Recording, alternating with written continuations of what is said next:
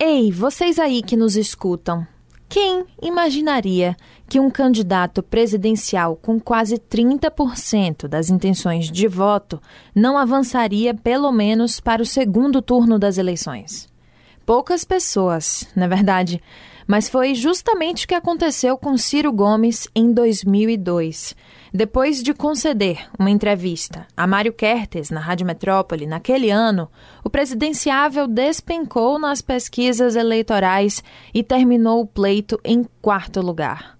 Mário conta, inclusive, que Ciro ficou dois anos sem falar com ele por causa disso. Eu explico tudo o que foi que aconteceu. Ciro Gomes estava em Salvador a convite do senador Antônio Carlos Magalhães, que decidiu apoiar o ex-ministro após romper com Fernando Henrique Cardoso.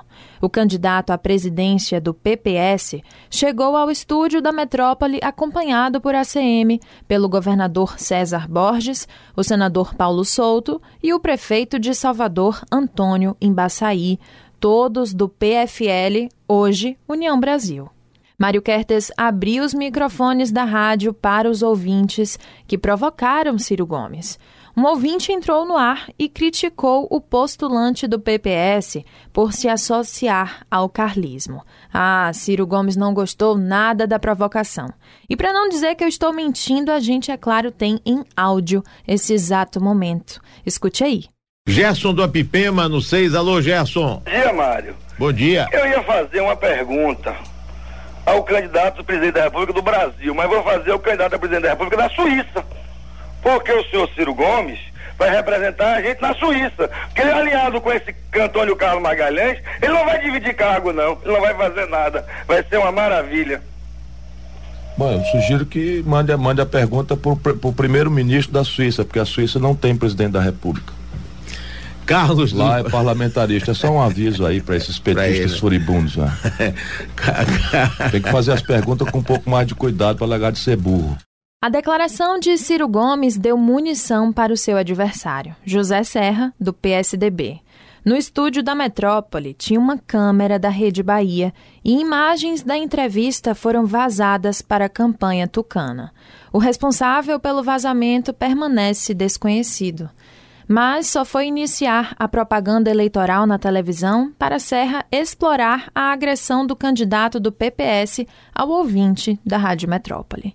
O oponente foi classificado como destemperado e pavio curto, uma impressão que o persegue até hoje, né?